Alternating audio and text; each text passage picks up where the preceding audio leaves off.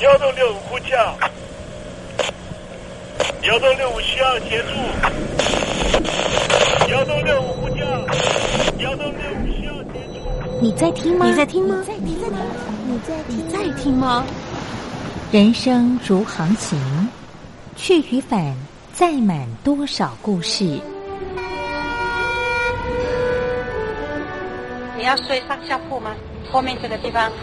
如果吵得太累的话，三天都没有洗澡，真的很累，地上就躺着就睡了。我有看到我父母亲，我现在是要去看父母亲的状况。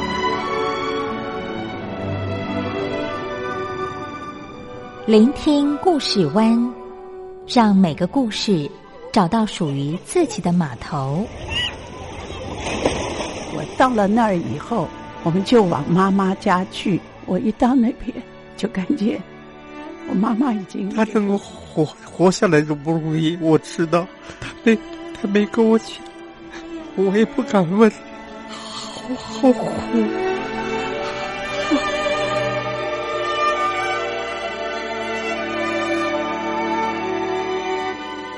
聆听故事湾，聆听故事湾。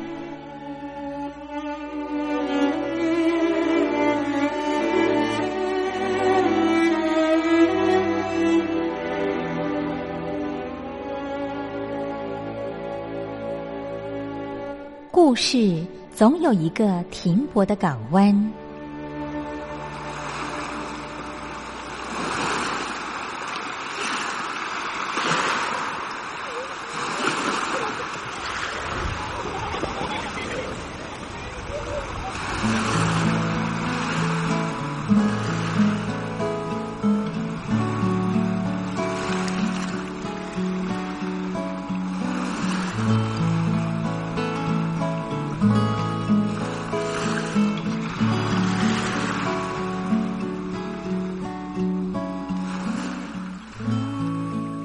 一二三四五六七七六五四三二一，大陆听众朋友您好，我是您的好朋友东山林，在台北问候您。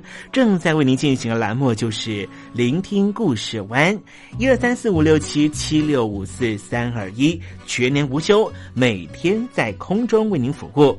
您在每天的凌晨三点十分，或是傍晚的六点十分，都可以在光华之声频道收听到这个栏目。聆听寰宇趋势，不用太多解释，因为聪明的你心中自有诠释。亲爱的听众朋友，我们的节目早晚各一次，听众朋友你可以选择最适宜的时间，和东山林共度这短暂的五十分钟的时光，就在光华之声的频道空中相见。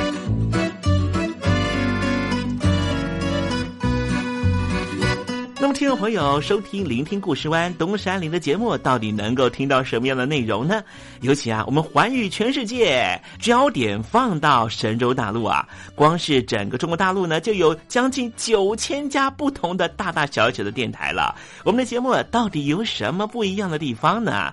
嗯，让东山林自吹自擂一下吧啊。宫中频道何其多，赵钱孙李挺能说。热点平地上直播，仔细听来差不多。直播室外领导多，你说他能怎么说？开场才说茶黑窝，碰上土狼不敢摸。主播低头翻翻稿，导播左右反复搓，想到孩子泪婆娑。好了好了，都别说，且听东山林怎么说。东山林不是红太狼，也不是那喜羊羊，亲亲海上一叶舟，才能自在自在说。客官呐、你拉把椅子随便坐，袒胸露背床上卧，怎么自在怎么做，就当这是自己家，自己家。睁大眼睛，show time！Hello，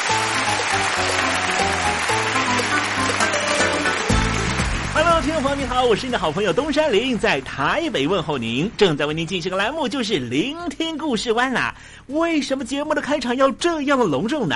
因为在凌晨三点钟的时候才进行我们的节目。听众朋友可能正在打瞌睡之中，或是呢在睡梦之中，所以呢要赶快把听众朋友呢让那瞌睡虫踢到九霄云外啦。听众朋友，今天的节目非常的精彩，千万不要错过喽。那么精彩的内容到底包含了什么呢？赶快让东山林为您报告。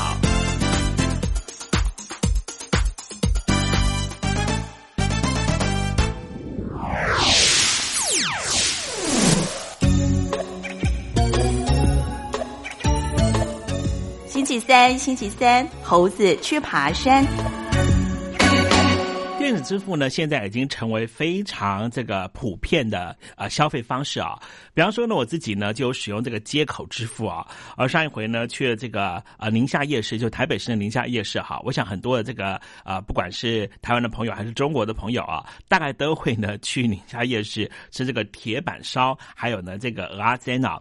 啊，我去吃鹅阿煎的时候呢，哎才这样发现呢，就哎哇，现在鹅阿煎那么贵哈，一克呢要七十元哈，而且。呃，吃起来也哎，我不能够不能的能够在节目上面批评啊，就是吃起来也是很好吃。我就是用这个接口支付的方式呢，来付了我这一餐的费用了哈。这电子支付呢，真的非常非常的方便哈。当然啦，在使用电子支付的时候呢，使用者还是会很担心呢，这个可能会被骇客啊攻击的这些问题了哈。如果能够做一些这个防。呃，防止作为的话，我想这个使用者呢，应该会更为安心的使用这种电子支付啊，因为呢，呃，实际比起来的话，真的是方便许多了哈。而且如果说呢，他有这个开发票的话哈，呃，这个电子支付系统呢，跟国家的这个财政部门呢，呃，相互的连接的话，对于这些小吃摊贩呢，他们如果呢营业额达到了一定的程度，但是如果却不愿意缴税的话，是不是更容易呢？呃，这个达到这个查税的目的了哈。好，待会呢，在时政你懂得的环节里面，我们来谈谈电子支付的相关的事情啊。那今天节目呢，下半阶段为您进行的环节就是典故看中国。该我你只留下这句活该，情都被你出卖，我的伤害值得万众期待。海峡两岸的朋友您好，我是刘允乐。不论你在哪里，不论你正在做什么，都要允许自己快乐哦。我的伤害值得万众期待。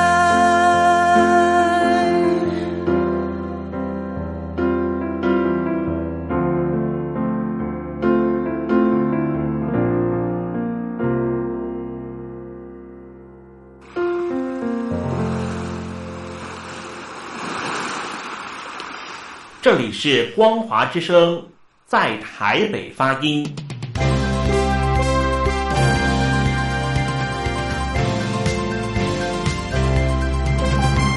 现在，请习近平同志讲话。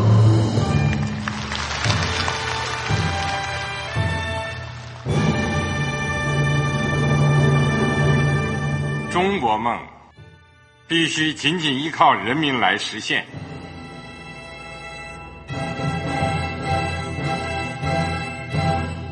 好国民得关心家事、国事、天下事。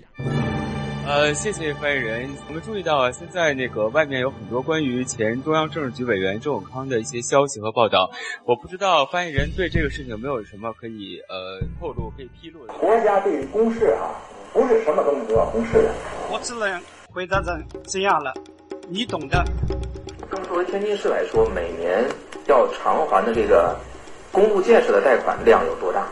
哎，这个郝国民，这个偿还的得回避时政敏感议题。因为他这个这个事儿，我就不好再说太细。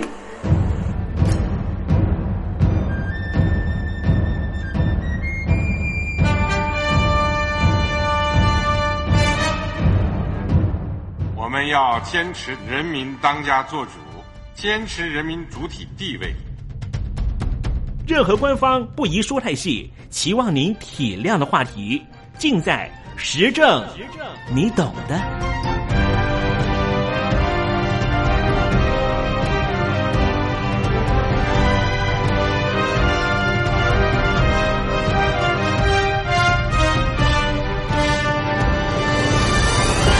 我只能回答这样了，你懂的。那些官方无法为您说太细的事情，就让东山林为您详细的说明白。天婆早上好，晚上好，正在为您进行的栏目就是聆听故事湾。此刻为您进行的环节就是时政，你懂的，一同关心焦点话题。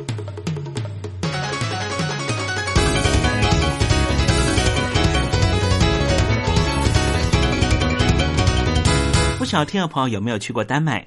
东山林有一个很好的朋友，就嫁到丹麦。最近啊，他在脸书上面给我留言说，邀请我到丹麦去他们家走一走，因为最近呢，他们正好搬家了，家里头变得更大、更舒服了。我也在想呢，哎，要在什么时候呢去拜访我这个好朋友啊？在一阵言谈呢，我这个好朋友告诉我说啊，他们丹麦呢现在啊都不用现金在消费了。我就说，哇，这么先进啊，连出门都不用带任何的钞票或是零钱啊。他说啊，在丹麦确实不需要。今天东山林跟听众朋友介绍一下啦，要挥别钞票铜板的丹麦，全力的推广电子货币。以后听众朋友去丹麦旅游，就不用再去兑换丹麦币了。丹麦的财政部正式宣布，就在二零一六年一月开始，在全丹麦的商店、加油站、餐厅推动电子支付，未来将会逐步的撤去收银机。只接受刷信用卡或是扫描智慧型手机等电子支付的方式。不过，在丹麦的医院、药局、邮局等，仍旧会接受现金付款。丹麦的财政部部长科瑞登表示，推动电子支付有太多好处了，不仅可以替企业节省庞大的行政费用，还可以降低抢劫、偷窃等和现金相关的犯罪。过去，丹麦的商家为了保护现金，必须装饰监视系统和聘雇保全，而找零钱也花费不少时间。但是，只要改用电子支付，就可以节省这些成本。而透过电子支付，政府更能够掌握每项税收的流向，让银行更加提高服务效率。在丹麦，民众的生活啊，平常早就广泛使用电子支付了。取消纸钞不会造成太大的冲击。根据丹麦的统计显示，丹麦所有成年人至少有一张信用卡，四分之三的丹麦人会用金融签账卡上网购物。采取现金或是支票支付的丹麦人只占去年全丹麦交易量的百分之二十五，远低于一九九零年丹麦的百分之八十。根据丹麦中央银行的数据。全丹麦五百六十万人口中有两百万人已经开始用手机的行动支付作为日常的付费方式。根据调查，北欧的民众早就习惯电子支付了，现金只占所有交易方式的百分之六。瑞典在二零三零年可能成为全球第一个完全不使用现金的国家，因为调查发现。瑞典百分之八十以上的交易都已经电子化。经济大国美国至今仍旧超过百分之四十七的交易是透过现金。可是电子交易虽然非常的方便，也减少企业和商家的成本，却有一些风险。比方说，信用卡被盗刷或是电子诈欺这些犯罪行为，增加了许多风险。消费者隐私曝光的机会也会提高不少。此外，如果发生临时停电或是手机突然故障等问题，也可能为金融体系带来不小混乱。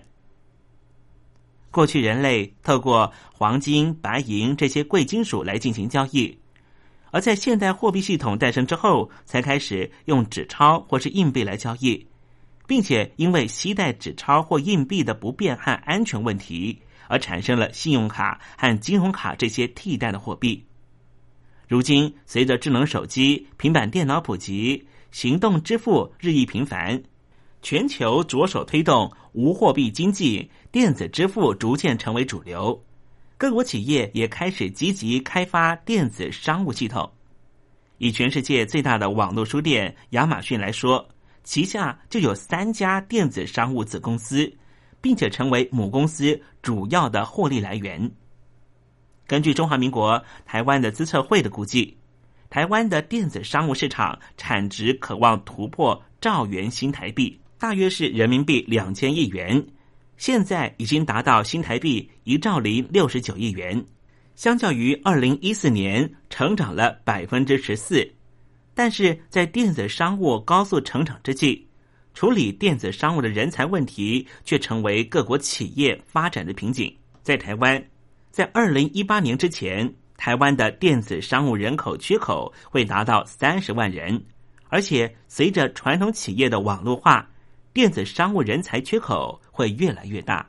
什么是电子商务呢？狭义的电子商务指的是利用 Internet 互联网从事商务或是活动。而广义的电子商务指的是使用各种电子工具从事商务或活动。这些电子工具包括了从初级的电报、电话、广播电视、传真到电脑、电脑网络。电子商务是商家利用网络来销售自己的商品，消费者透过网络购买自己需要的商品，消费者透过第三方把钱支付给商家。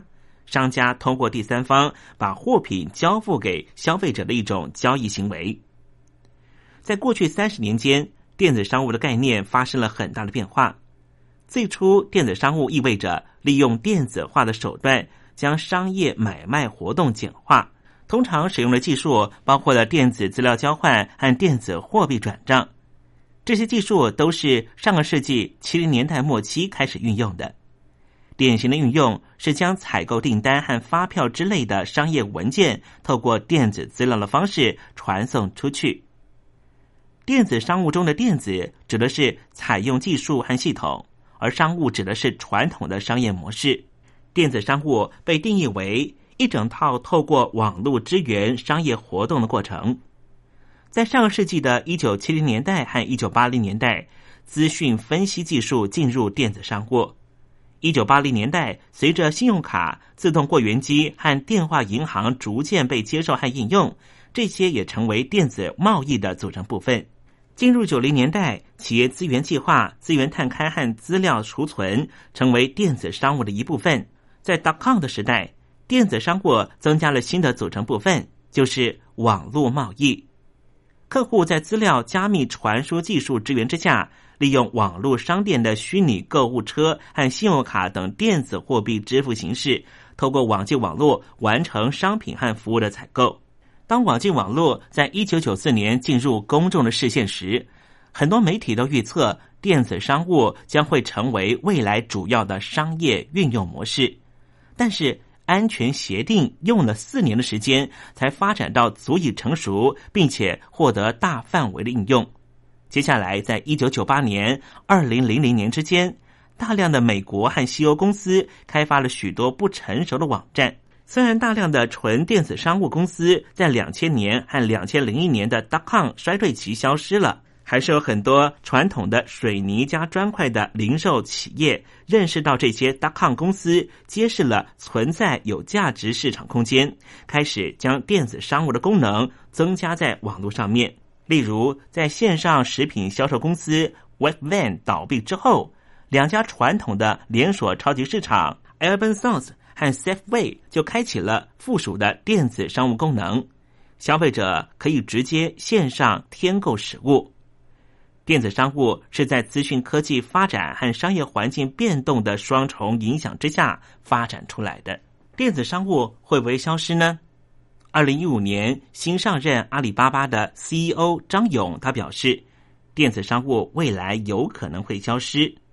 他说：“电子商务四个字未来将会消失，会用商业的电子化取而代之。这背后是对商业的四大核心领域的彻底重塑，包括了重塑供应链、重塑消费者营销、重塑企业信息化和重新架构公司企业的组织。”供应链方面，消费者将会深入介入到产品的定制过程，品牌商将不再依赖传统渠道，他们将会越来越具备有销售能力，拉动品牌背后的制造供应链将会更加的柔性化。传统的渠道商如果想要继续繁荣，必须要加深对品牌的服务。即便是坐拥黄金地段的百货公司，也必须要触及用户，甚至深度的营销商品，否则只能够收取地租差价。过去百货公司很多时候连客户是谁都搞不清楚，而物流公司会扮演企业供应链的参与者，为企业提升效率。在消费者营销方面的改变，张勇认为未来的营销都是数字营销。现在，即便最简单的三十秒电视广告，也要放一个二维码，背后意味是什么呢？背后是渴望抓到用户。今天，在大陆的阿里巴巴的平台上面，过去十二个月有三亿五千万个活跃的买家，你很难去定义他们是线上用户还是线下用户，他们就是一个鲜活的消费者个体。而且，消费者会从各种终端之间随意切换，PC 是个端，手机是个端，电视是个端，智能设施是个端，线下门市当然也是个端。因此，企业必须做的不只是把消费者分为线上或是线下，而是透过大数据把消费者进行分层，同时提供分层的产品和服务。把消费者转化成为企业的粉丝，定义成为重新购买的客户或是新客户，最终所有企业都会进入到一个全新渠道的用户管理，给各个不同的端 （PC 端、手机端、电视端、智能设施端和线下门市端）所接触到的消费者，给予无缝统一的购物和服务体验。做到这一点，才有可能实现全渠道各终端点的互动和销售。我们已经走过了 PC 时代，正经过移动互联网时代，未来将会迎上的是智能时代、万物互联的时代。幸运的是，介质在转换，但是数据永远存在，所以未来所有的商业活动，大数据将是基础能源。云计算将会是所有商业活动的引擎。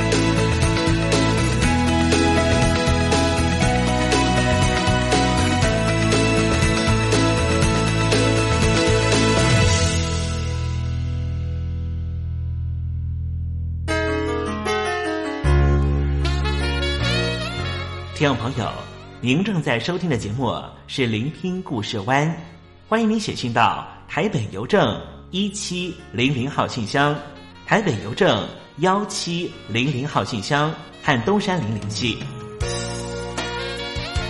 东山林就是东边的山里有只麒麟的东山林，东山林等候您的来信哦。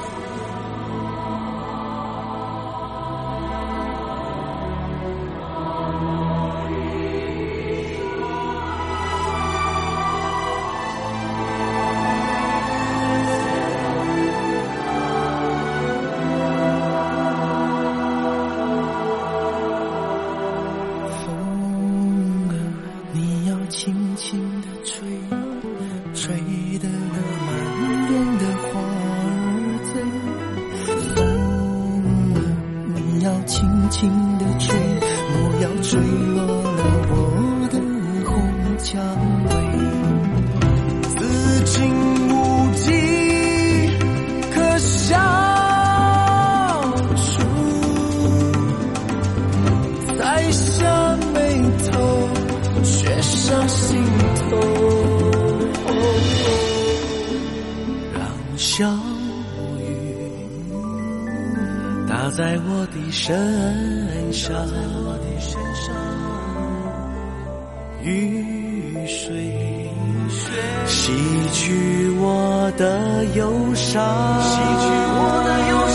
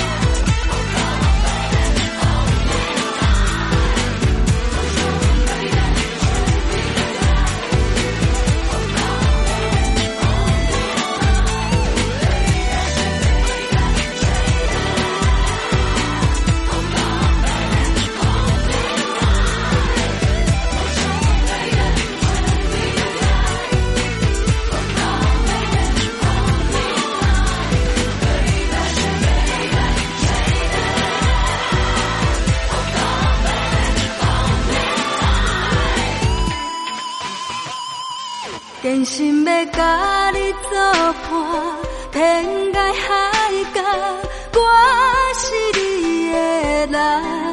爱就是三更暝半，有你疼惜我，窗外风雨我拢会惊。福建的朋友你好，我是甲你做伙吴一玲。人海茫茫。不管你在什么所在，一零提起你，拢爱炸着 radio，因为光华之声永远带你啪啪走哦。我知你的梦，因为你来作伴。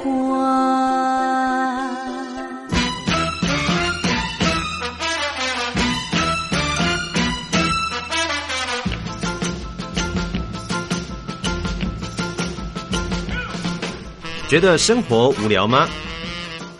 觉得日子无趣吗？给您专业的两岸政治国际新闻，给您精彩的生活娱乐医疗休闲，您要的生活即时信息都在光华之声，贴近光华之声，丰富您美丽幸福的人生。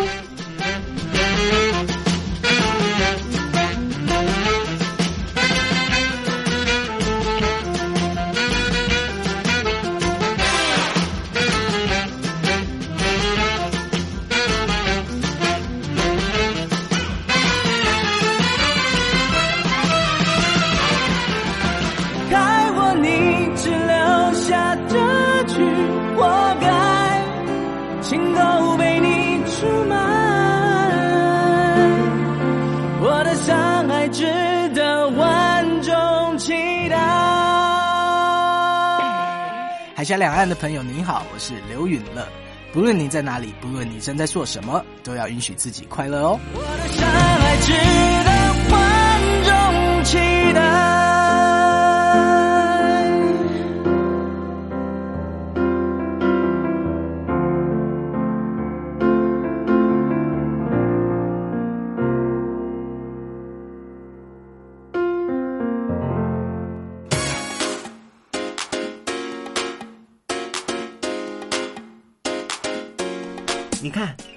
里有首诗是听众送给我们的。我看看，光鲜亮丽，华美出众，传递讯息，情意无穷。哎，这四个句子的第一个字连在一起就是光华传情。哎，没错，这就是我们光华之声的写照啊！不管是我们的节目还是我们的网站，随时都有让人耳目一新的感觉。收听我们光华之声的节目，能够让你掌握世界的脉动，走在人群之中，能够有自信的啪啪造啦！啊，这是一定要的啦！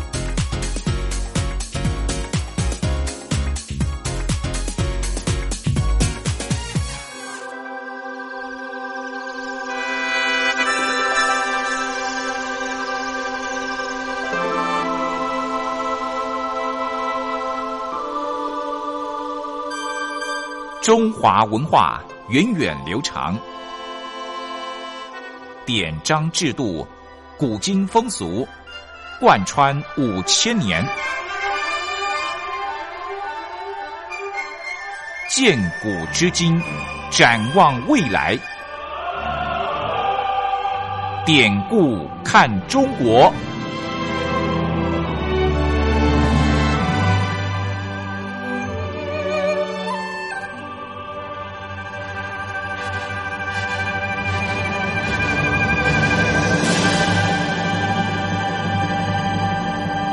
典故看中国。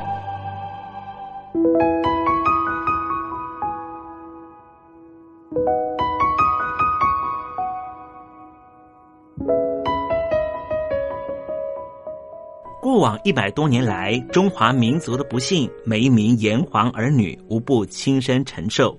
列强的欺门踏户，连番的内战，中共建政后为了统治需求而做的文化捣毁。再再显现当代中华儿女的沧桑。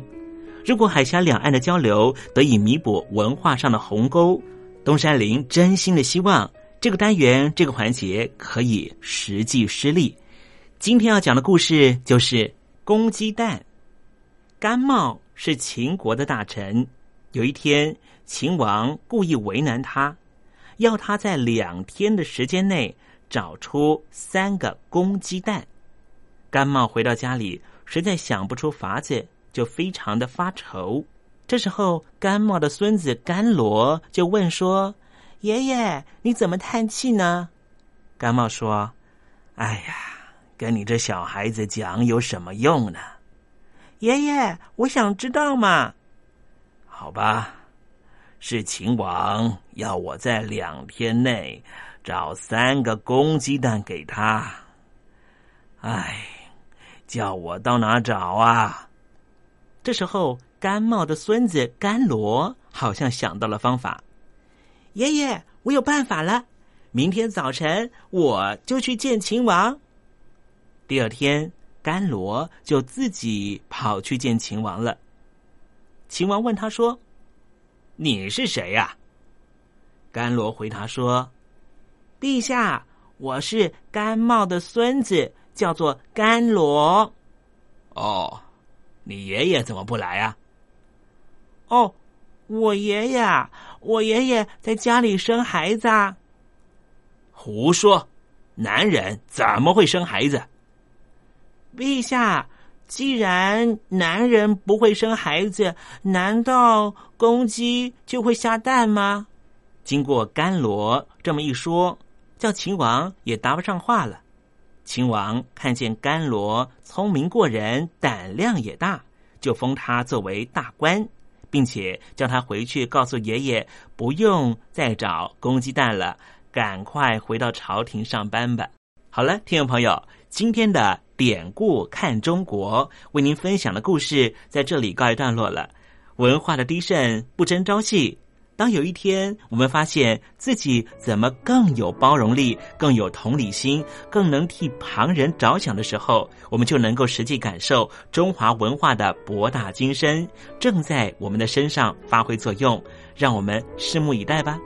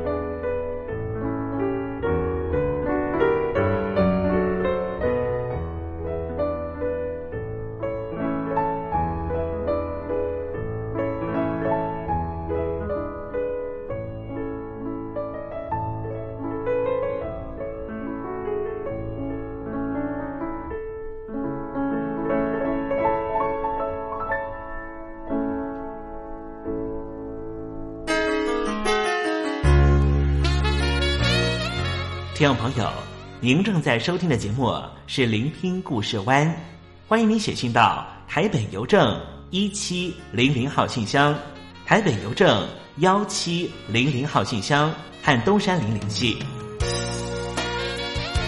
东山林就是东边的山里有只麒麟的东山林，东山林等候您的来信哦。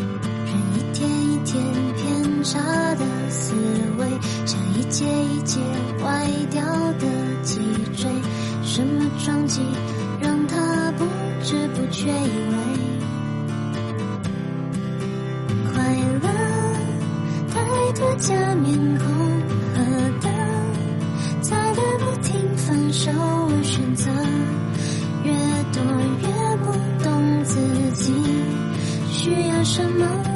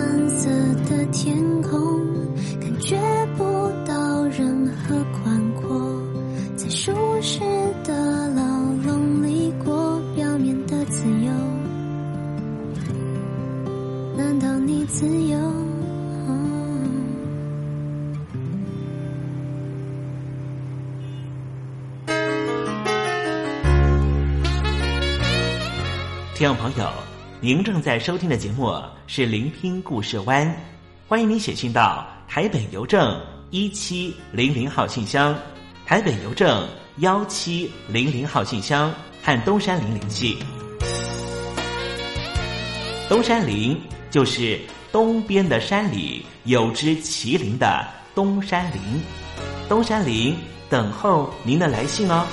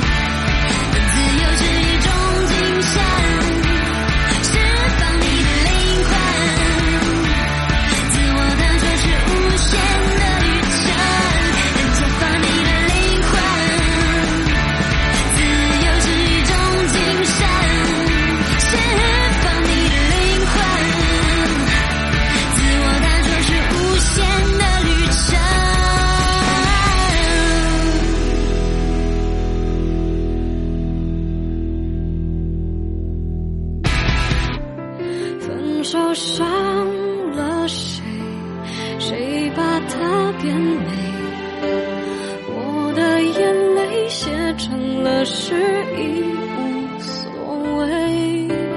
让你再听众朋友您好，我是孙燕姿，邀请你仔细听我的专辑《完美的一天》，因为回忆。当然有东山林的陪伴，就是完美的一天。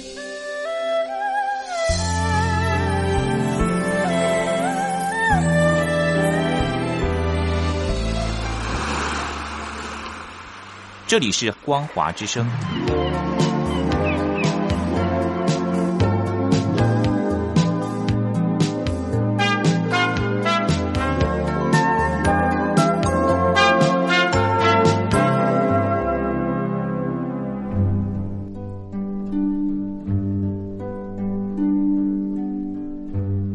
桃花潭水三千尺，不及汪伦送我情。听众朋友。